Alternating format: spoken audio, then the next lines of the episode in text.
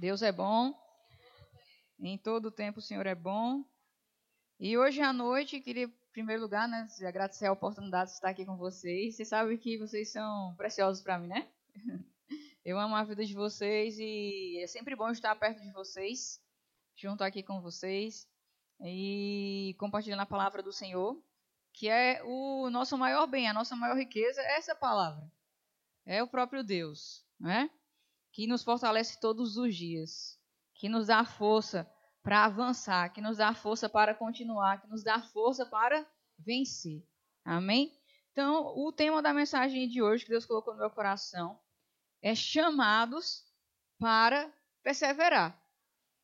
Você sabia que Deus não te chamou para desistir? Só só para desistir de pecar, é, foi isso que chamou. Para você desistir do pecado, de algumas das coisas ruins, mas das coisas de Deus você foi chamado para perseverar.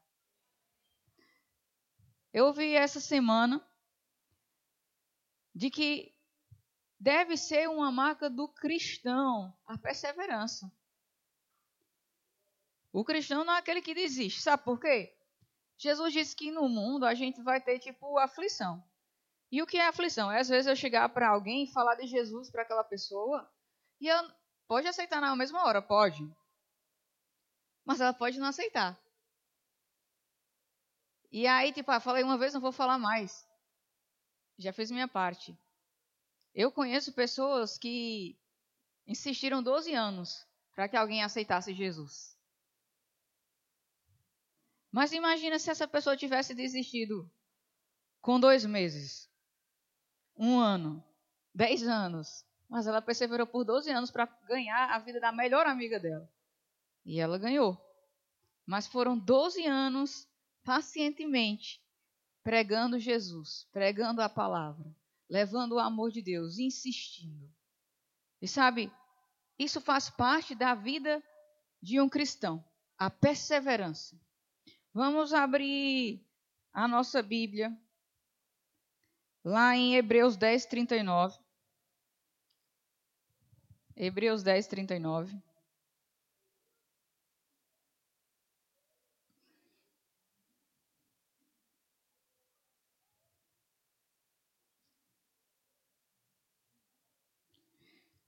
Todo mundo achou? Diz assim: nós, porém, não somos dos que retrocedem e são destruídos, mas dos que creem e são salvos.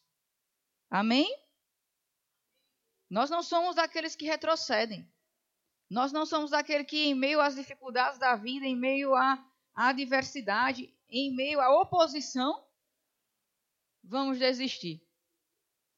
Nós somos aquele que, apesar das dificuldades, apesar de qualquer coisa, nós vamos perseverar até o final, porque a vitória já é garantida em Deus. Vamos ver também 1:3. Tiago 1:3.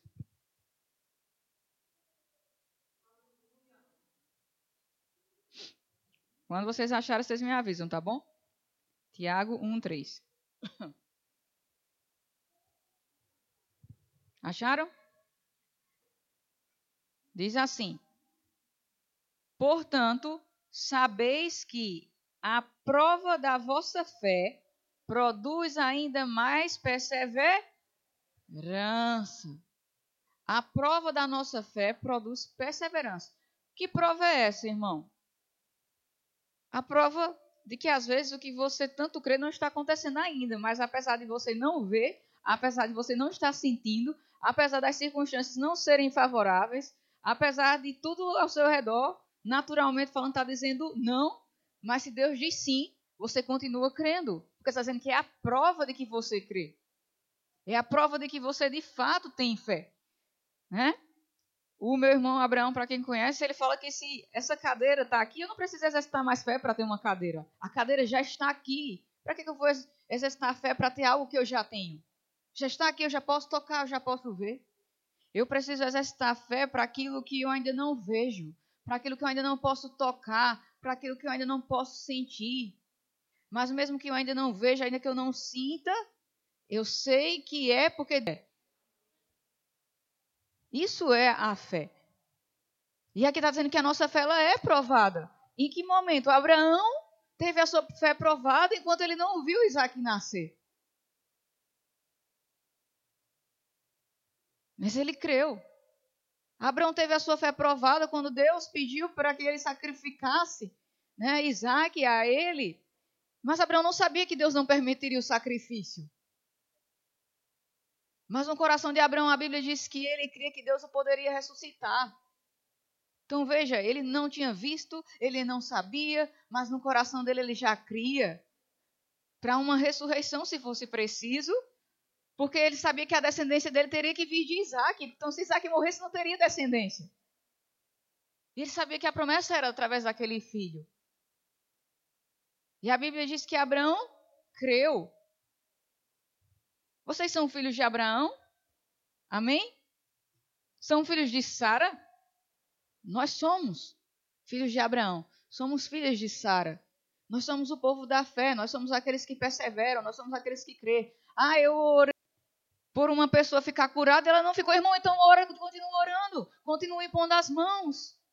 Jesus orou por um cego e o cego não ficou curado na mesma hora. Jesus falou: Você está conseguindo ver? E ele disse: Eu vejo os homens como árvores. Jesus foi lá e orou de novo. E ele era Jesus, o Filho de Deus. Aí Jesus falou assim: Ah, desculpa, é realmente é isso, fica com essa visão, tchau. Não foi isso que Jesus fez. Jesus orou novamente e a visão ficou perfeita. Se Jesus precisou orar duas vezes, qual a dificuldade de você orar mil? Duas, dez? Sabe? Nos chamam aí da geração Nutella, né? Ou da geração oba-oba, que quer tudo fácil, tudo de micro-ondas. Porque a gente nasceu numa geração da velocidade, tudo é mais rápido. Antigamente, né? Não tinha essa pressa toda.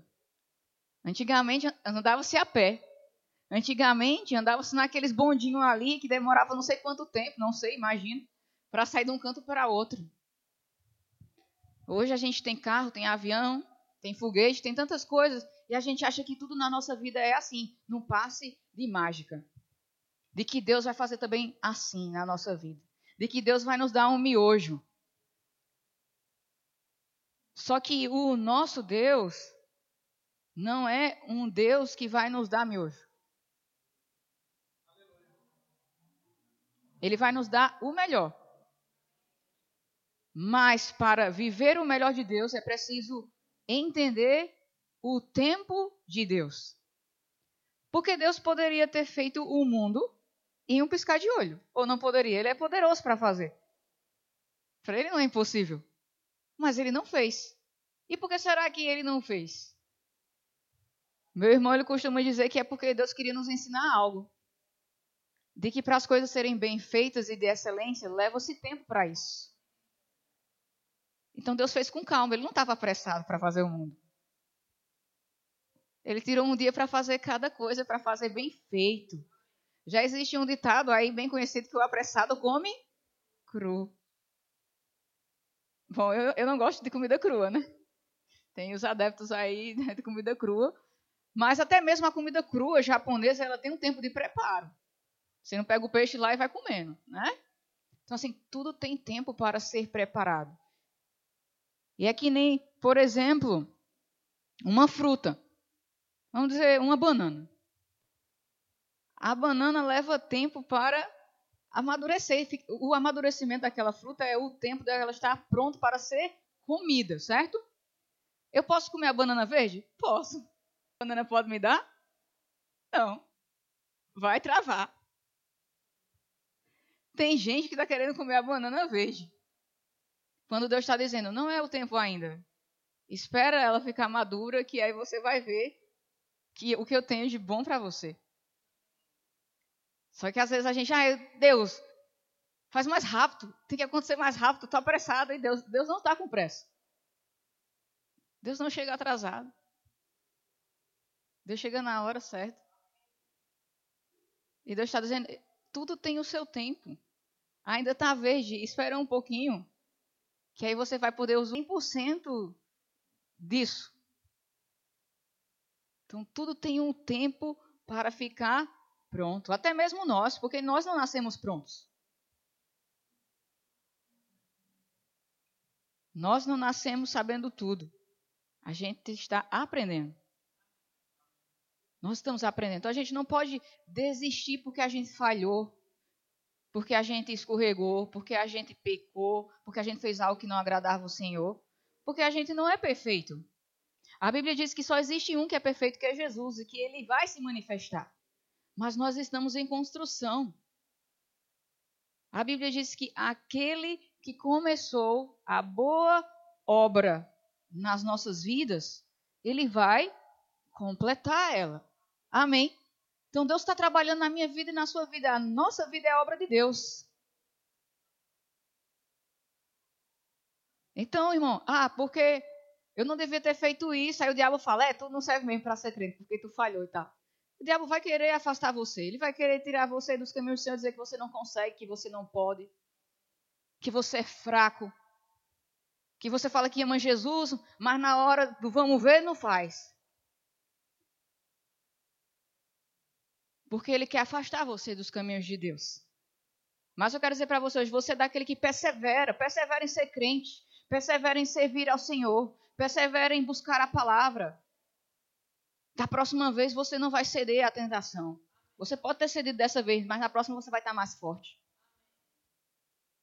Sabe por que quando a gente está andando aí na rua e a gente tropeça ou a gente cai, tu fica lá, é caído e chorando? Ou tu se levanta? A gente se levanta, não se levanta, a gente fica lá para sempre. Ah, não, porque eu caí, então vou ficar aqui, nunca mais eu vou andar e tal, não sirvo mais para andar só porque caí. Quem foi que disse para você que você não serve para ser crente porque você deu um escorregão ou uma queda? É tempo de se levantar, é tempo de perseverar e avançar nos caminhos do Senhor. Você pode, você consegue. Todas as coisas nós podemos naquele que nos fortalece, que é o Senhor. Nós não vamos desistir. Nós vamos ficar com Jesus até o final. Ele nos chamou, ele nos escolheu, ele não errou. Nós somos os escolhidos. Nós somos a pessoa certa. Se errou, aprende com o teu erro, irmão, para na próxima vez não errar. Nenhum de nós está livre de errar, mas guarda o teu coração. Guarda o teu coração de pecar contra o Senhor. Como é que a gente guarda o nosso coração de pecar contra o Senhor? Perseverando em guardar a palavra dentro do nosso coração. A tua palavra escondi aonde? No meu coração, para eu não pecar contra ti. Se a palavra dele não estiver no seu coração, irmão, vai ter outra coisa no seu coração.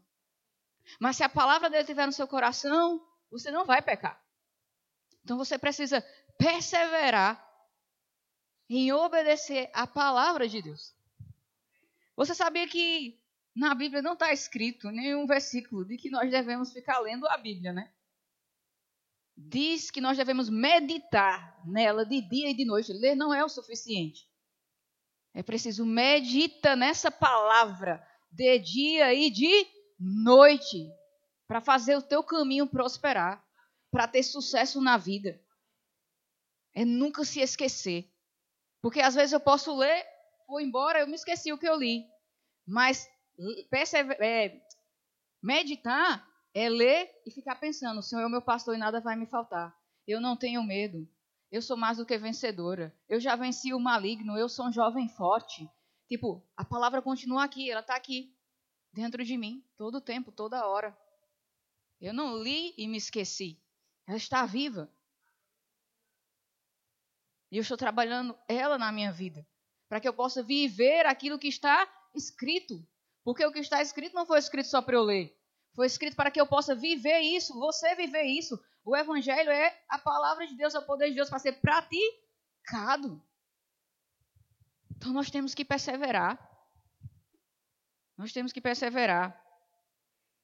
Outra coisa, Jesus falou que na, na vida a gente vai ter aflições. Ok. Vocês têm aflição? Pensei que era só eu, né? Ah, porque a Ana é a enteada do pastor, então a vida dela é perfeita. Oh, meu pai. Não se iluda, irmão. Todos nós temos as nossas batalhas. Todos nós temos as nossas desafios, vou dizer assim, nossos desafios.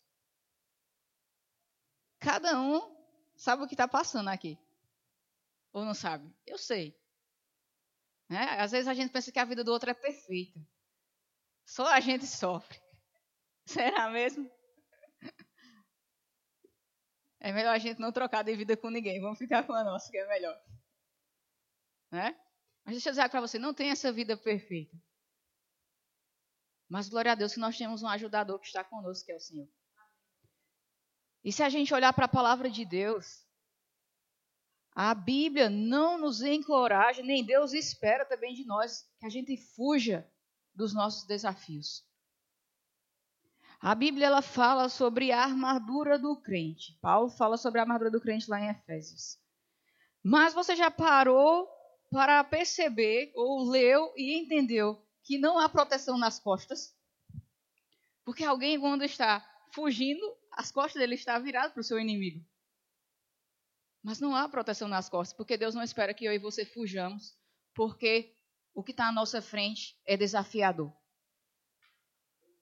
Deus nos deu uma armadura para a gente enfrentar, avançar e vencer. O escudo da fé, irmão, não é só para nos proteger, ele nos protege. A partir do momento que eu pego um escudo e faço isso, ele está me protegendo. Só que o escudo, se você vê nos filmes, eu uso o escudo e eu começo a avançar. Eu pego o escudo e eu começo a. Deus quer que a gente avance em fé. Vamos olhar o nosso irmão Davi na Bíblia. O seu desafio era Golias. Golias era menor ou maior que Davi? Maior.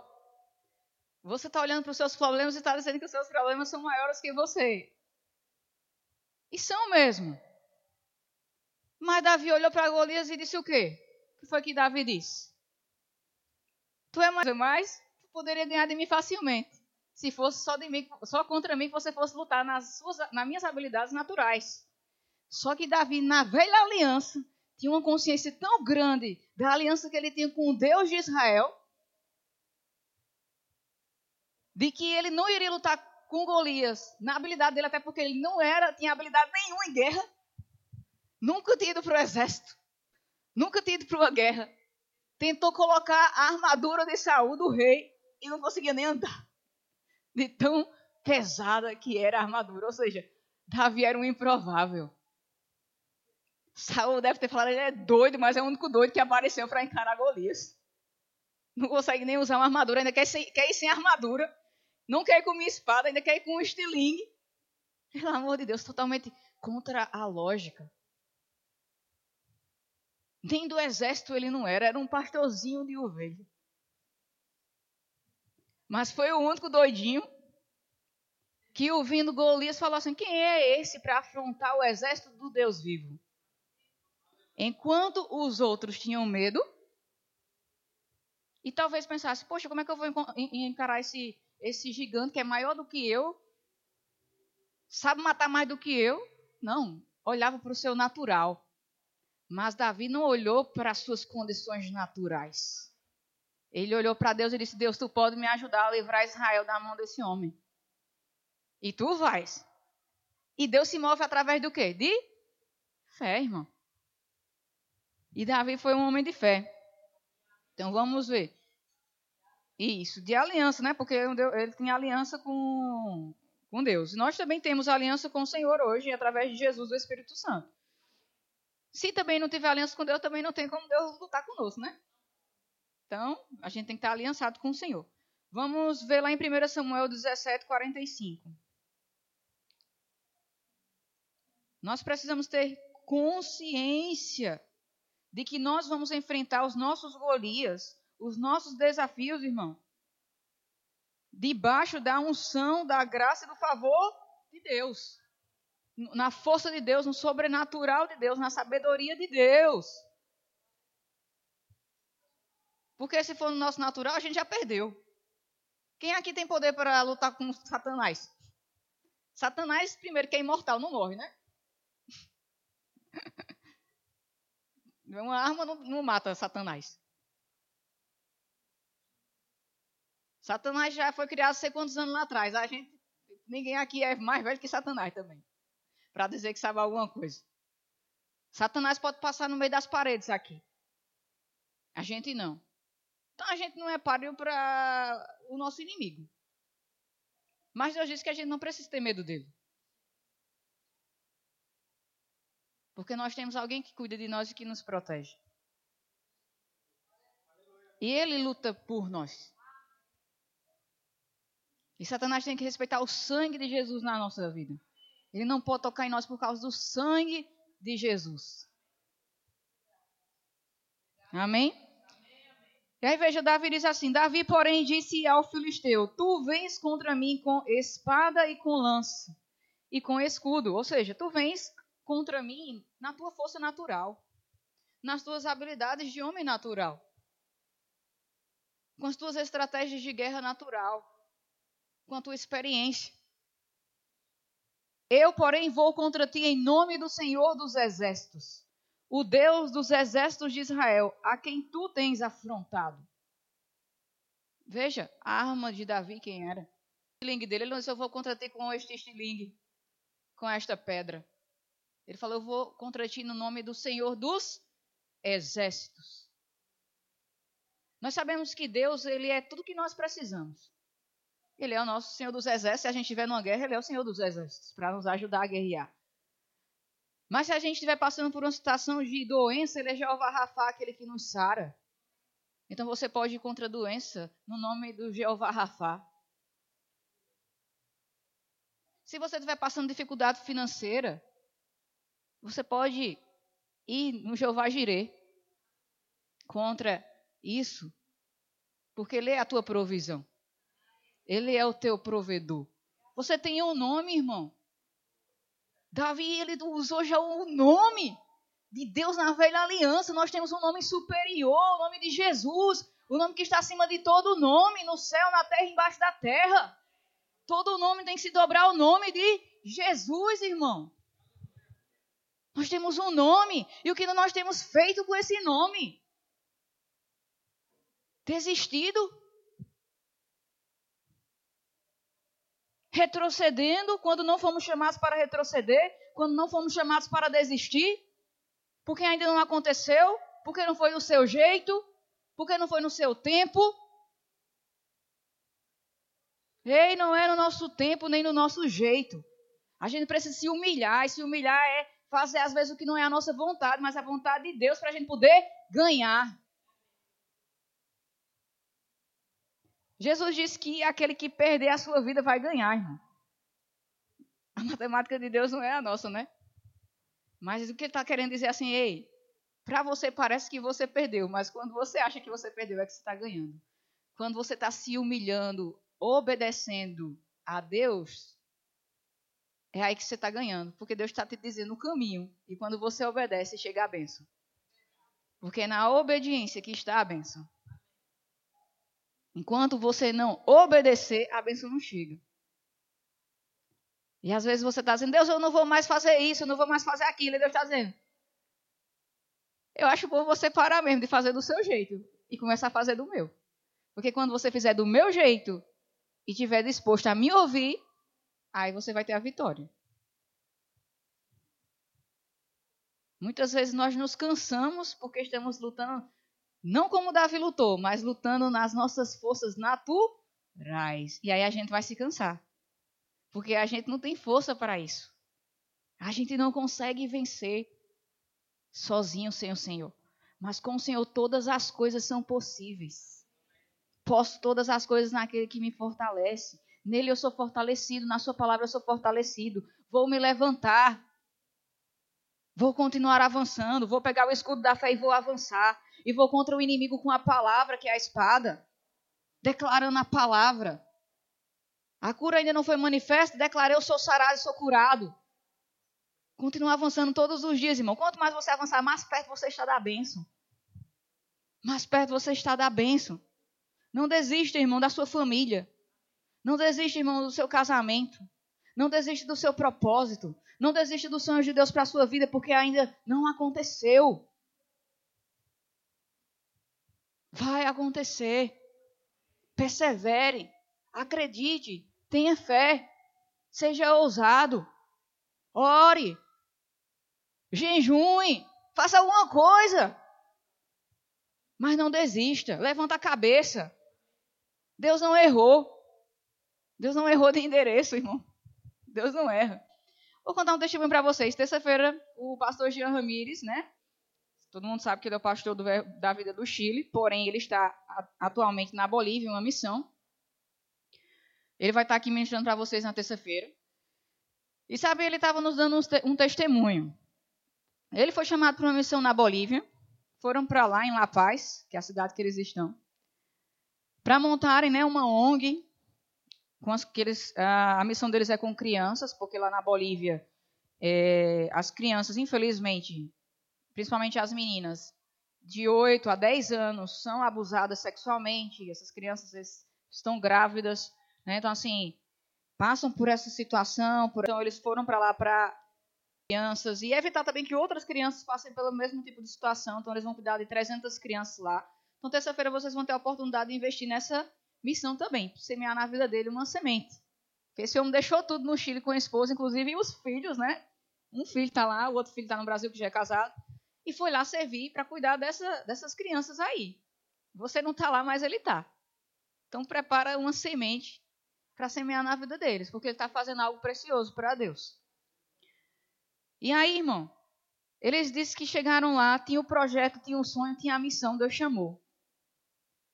Chegou na cidade, não tinha prédio para alugar, não tinha prédio para vender. Ué, mas Deus não chamou? Deus não disse que era para vir? Cadê o prédio que a gente não acha? Como assim? Não tem um prédio para vender? Não tem um prédio para alugar? Não tinha. Cerca de. Eles estão lá nove meses orando pelo prédio. Uma pessoa da prefeitura descobre né, que tinha esse grupo lá, que foi com esse propósito, que foi com esse objetivo para ajudar aquelas crianças, a ajudar essa situação. Chega para eles e diz assim: rapaz, eu, tenho, eu conheço um prédio, tem um prédio, que era de uma ONG, que não está mais aqui, né? Que veio e não deu certo, foi embora, e o prédio está vazio lá. Se esse prédio for da prefeitura, vocês nem vão precisar pagar nada. A gente dá esse prédio para vocês, para vocês ficarem lá 10 anos, sem pagar nada.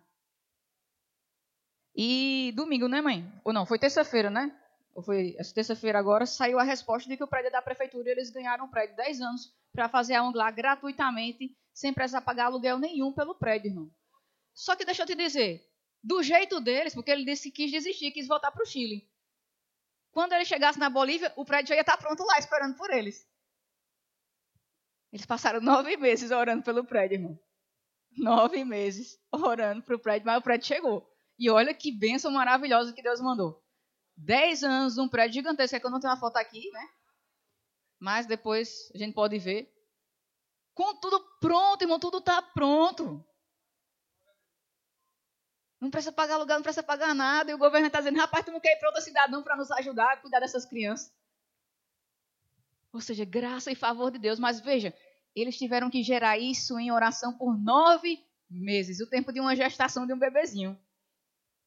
Ou seja, as coisas não estão prontas. Elas estão prontas no reino de Deus, lá no céu. Mas aqui na terra a gente precisa gerar em oração. E a gente precisa parar de dizer, ah, eu cheguei aqui e não está pronta ainda, Deus. Aí Deus diz, ué, tu que vai orar e vai fazer acontecer. Eu te chamei para tu orar, para tu gerar, para tu fazer um milagre aparecer. Ou tu acha que é mágica?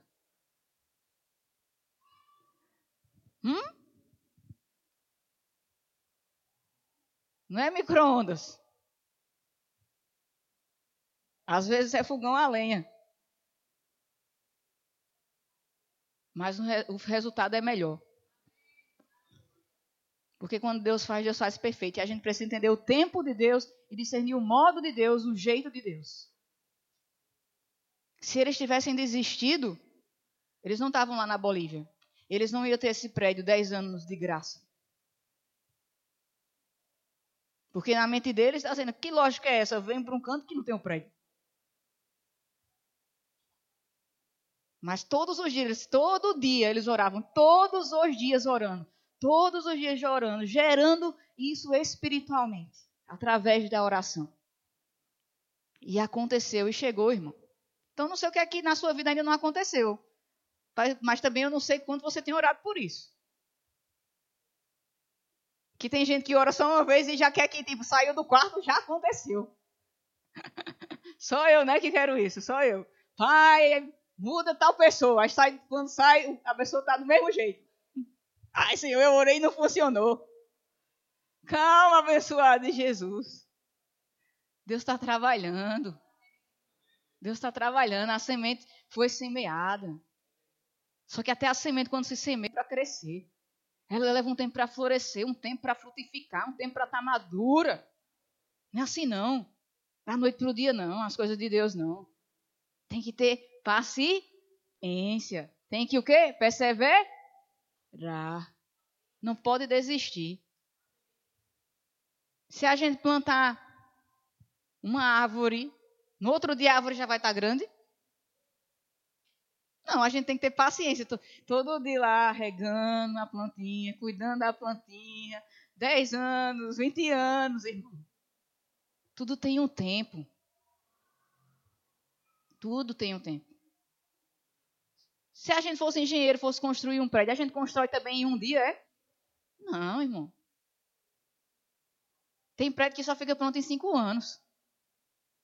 Quatro, cinco anos. E olhe lá, depende do tamanho do prédio, porque quanto maior, mais tempo demora. Imagine se os engenheiros não tivessem paciência de construir o prédio. Às vezes levaram-se cinco anos para construir um prédio que tem, às vezes, aí 500 anos. Não é não?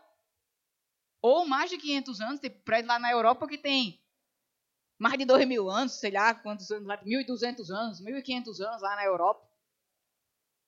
Mas que levaram lá atrás cinco anos para ser construídos. 10 anos. Então, assim, o tempo de construção é que vai durar. Mas precisou o tempo de construção. Foi preciso ter paciência. Se você constrói, faz mal feito, apressado, o prédio não dura esse tempo todo. Não dura. Se abrir o forno antes do tempo, o bolo fica. Não presta. O bolo não presta. Se tirar o peru, né? O peru é uma das coisas que mais demora no forno, né? O peru do Natal. Tá chegando o Natal, meu Deus. Tá chegando o Natal. Daqui a pouco. Se a gente tirar o peru antes do tempo, se a gente não tiver paciência, vai comer cru, irmão. Ninguém quer comer nada cru, amém? Nós queremos experimentar qual é a boa, perfeita e agradável vontade de Deus. Então nós vamos ser perseverantes. Nós vamos ser pacientes. Vai chegar, o tempo vai chegar. E enquanto nós esperamos, enquanto nós somos pacientes, nós precisamos ter uma boa atitude. Nós precisamos saber esperar. Esperei. A gente até canta, né? Esperei com paciência no Senhor. Mas às vezes a gente não está esperando com paciência, não. Porque na verdade a gente não gosta de esperar. Pensei que era só eu que não gosto de esperar, né? Ninguém gosta de esperar. A gente quer sair rápido. A gente quer ser atendido rápido no hospital, a gente quer ser atendido rápido no comércio, a gente quer ser atendido rápido no trânsito. Se tiver alguém devagar na nossa frente, sai da frente, sai da frente, eu quero passar. A gente está sempre com pressa. E Deus está dizendo: Ei, se acalma. Para que essa pressa? O mundo não vai se acabar. O mundo não vai se acabar. Essa pressa não vai te levar a nenhum lugar. É melhor, é melhor devagar e chegar do que rápido e morrer. A gente precisa, ei, se acalma, irmão, se acalma. Então, assim, irmão, não sei qual é a dificuldade que você está passando. Mas eu quero dizer é que, glória a Deus, você está passando. É passando, só é uma passagem. Não é algo permanente, não é algo eterno, é só uma passagem. Você está passando por isso. Então, tem o dia determinado para acabar já. E Deus estava falando comigo essa semana sobre a questão da gente ser paciente nos processos da vida, que estava usando para mim o exemplo da, da borboleta. Todo mundo conhece, né?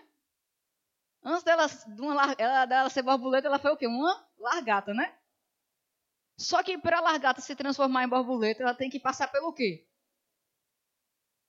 Pelo casulo. Ou seja, ela fica presa no casulo um determinado tempo, sem poder fazer nada, para que as asas dela sejam formadas e, tipo, eu e você, ninguém pode tirar ela do casulo. Porque se a gente tirar, ela não vai ter força na, na asa dela para voar depois. Ela pode até se tornar borboleta, mas ela não voa. e pode até morrer, porque você tirou ela antes do tempo. Então ela precisa passar o tempo certo no casulo, ela mesma precisa fazer a força, ou seja, entender que é a hora dela sair e forçar a saída dela do casulo para fortalecer ela sair e voar para a nova fase, para o novo tempo que Deus já criou para ela. Só que se disser, rapaz, eu não quero ficar enclausurado nesse casulo, não. Aí ela não vira borboleta, fica o resto da vida largada e morre. Não tem problema. Não quer passar pelo casulo? Não tem asa. Tem processo na nossa vida que é chato. A gente não gosta. A gente se sente preso. A gente fala, não estou aguentando essa pressão. Está muito apertado aqui. Só que, irmão, quando a pressão começa, é porque já está perto de sair. Porque se ficar sempre bom lá dentro do casulo, até mesmo uma criança dentro do ventre da mãe, ele nunca queria sair, irmão. Ele quer ficar aqui para sempre, por que ele vai sair? Eles, as crianças só querem sair do ventre da mãe porque ele já está grande demais, lá está pequeno para ele. Aí ele começa, eu quero sair. Chegou a hora de eu sair. É hora de sair. Então, quando a borboleta está pronta, ela entende que é hora dela sair. É preciso ela forçar a saída dela. Muitas vezes nós estamos sob pressão porque Deus está dizendo: é tempo de voar, é tempo de mudar, é tempo de sair do jeito que está. É preciso ter uma atitude de mudar de cada um de nós. Porque senão a gente fica confortável o resto da vida naquele cantinho ali a gente não sai do ninho. Além do exemplo da borboleta, nós temos o exemplo da, do filhote de águia. O filhote de águia, a águia ela não tem dente, né? Mas o filhote, ele tem um dente. Quando ele está dentro do, do ovinho. Para ele conseguir quebrar a casca do ovo na hora certa. Então, quando chegar a hora certa, ele começa a tentar quebrar a casca do ovo. E ele precisa quebrar, a mãe não pode quebrar por ele. Porque senão ele vai ser fraco. Ele precisa daquela força para a vida que ele vai ter fora do ovo. Né? Então ele começa a forçar para ele sair do ovo.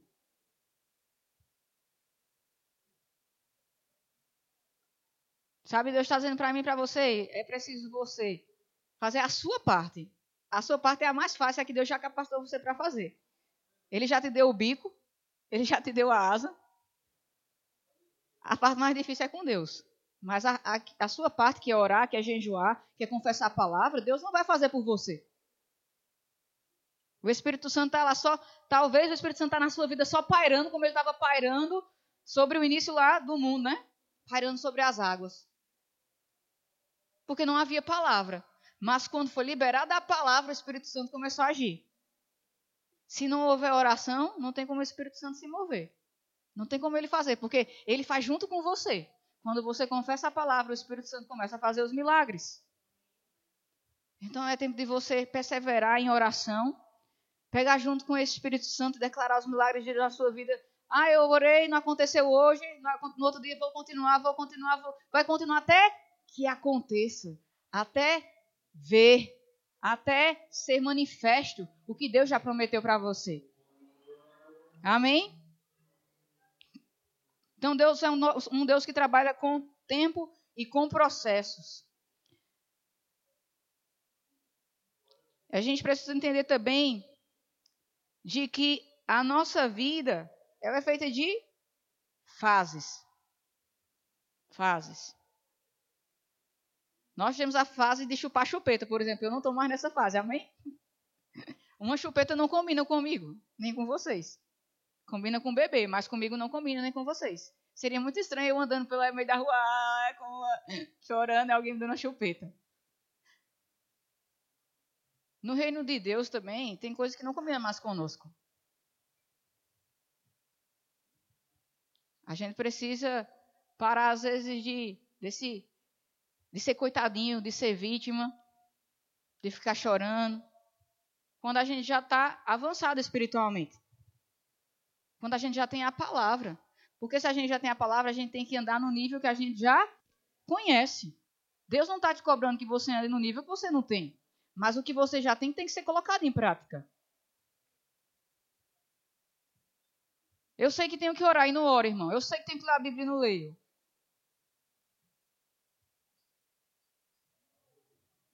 Tá, vamos sair do ninho hoje? Bora quebrar esse ovo aí? Bora sair desse só reclama, porque quem reclama não faz nada, não vive nada, perde as bênçãos, na verdade. Porque quem murmurou lá no deserto não entrou na terra prometida. Só entrou quem disse eu vou entrar e declarou a palavra e pegou junto com Deus. Bora parar de olhar, porque se a gente procurar motivo para desistir, a gente vai achar. Se a gente procurar motivos para tipo, chorar, também vai achar. Quem procura acha. Bora procurar motivos que vão fortalecer a nossa fé.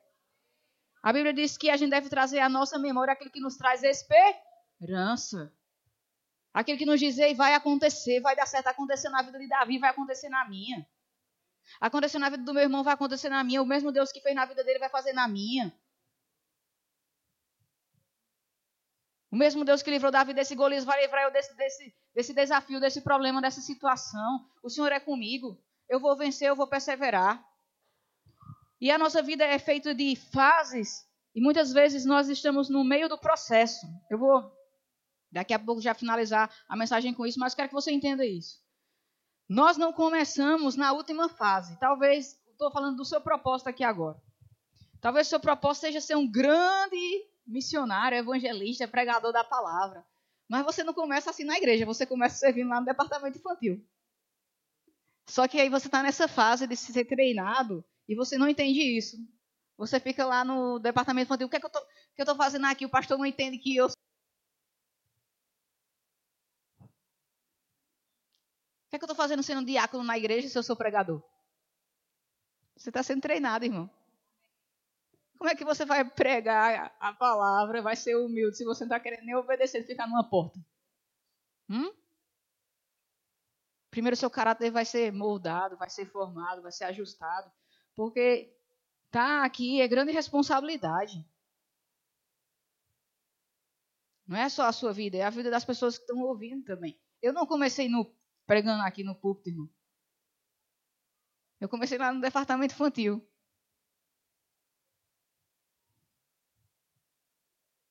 Com 12 anos de idade, sendo monitora, depois professora, passei por todas as salinhas. Já fui do diaconato. Irmão, já, tipo, já lavei banheiro, já varri a igreja. Se for preciso hoje, vou fazer, não vai cair minha mão. A gente está aqui para servir ao Senhor naquilo que a igreja precisar, naquilo que Deus precisar. Ele vai poder contar conosco. Eu não estou aqui só, ah, só vou porque se eu tiver escalado, se eu não tiver, eu não vou. Não é assim que funciona, irmão. O púlpito está é, aqui hoje, fui escalada hoje. Mas o meu púlpito é a minha vida lá fora todo dia. Eu não posso ficar esperando uma oportunidade de um púlpito desse para eu poder pregar, irmão. Eu tenho que estar tá pregando, você está pregando com a sua vida. Talvez você esteja na igreja, em treinamento, lá no berçário, numa salinha, você vindo de, na mídia, em algum lugar, dizendo, mas eu, eu sou pastor, eu sou apóstolo. Vai chegar o tempo de você ser. Mas antes de você chegar lá, você vai ter que passar pelos processos e pelas fases. Porque esses processos vão. Deus usa os processos e as fases para nos capacitar para viver o propósito. Se você não passar pelos processos, pelo casulo, não vira borboleta. É preciso o processo para moldar o seu coração e transcender o caráter que você precisa e até mesmo a força. Porque todo mundo acha que é fácil ser pastor. Mas não é, não. O pastor que o diga. Não é fácil. Mas quando ele está capacitado por Deus, ele aguenta. Ele aguenta as pressões. Amém? Talvez você esteja também você está vivendo aí num, num, num, tempo na sua vida, num emprego que você fala, esse emprego não é o emprego que eu sonhei, não é o emprego que eu desejei. Mas talvez esse emprego aí, irmão, tá te ensinando algo que você vai precisar no próximo. Então para de reclamar e faz o teu melhor onde você está hoje. Porque esse teu emprego pode te abrir a porta para o emprego dos teus sonhos. Porque José, ele não se tornou governador do Egito no primeiro dia que chegou no Egito, não. Mas ele foi para a casa de Potifar e cuidou daquela casa primeiro. Depois ele cuidou de uma prisão. E aí depois ele cuidou de toda a nação. Mas veja que Deus já estava ensinando para ele a cuidar. já estava ensinando para ele a administrar, Deus já estava capacitando ele para viver o propósito dele. Mas se José não tivesse tido paciência e fidelidade a Deus durante o tempo que ele estava na prisão e o tempo que ele estava na casa de Potifar, ele teria perdido o propósito. Vamos aprender com José. Se você está lá na casa de Potifar hoje, faça com excelência, seja fiel a Deus, resista às tentações, resista às coisas que vêm contra você, do jeito que José resistiu. E quando for para a prisão e for injustiçado, acho que todo mundo se sente injustiçado um pouquinho. Seja que nem José. Continue sendo fiel ao Senhor, porque Deus vai honrar você. Vai chegar a hora de você cumprir o seu propósito. Porque na verdade você já está cumprindo, só que às vezes você não está entendendo isso. Porque Deus já está capacitando você para o seu propósito. Só que você precisa ser paciente, você precisa ser perseverante. Então hoje, nessa noite, eu quero que você saia daqui determinado a perseverar, não desistir, independente da fase que você esteja vivendo, independente do processo que você esteja vivendo, se é doloroso, se está apertado, se está na hora de sair já ir para outra fase. Mas você não vou desistir, eu vou perseverar, eu vou continuar, eu vou viver tudo que Deus tem para mim. Vai acontecer, vai chegar. Deus é com você, você não está sozinho. Amém, irmão? Deus é bom. Então, creio que vocês foram abençoados com essa palavra. E eu creio, irmãos, que vocês vão viver grandes milagres. E que vocês vão testemunhar depois aqui na igreja. Aquilo que o Senhor fez na vida de vocês. Amém? Então,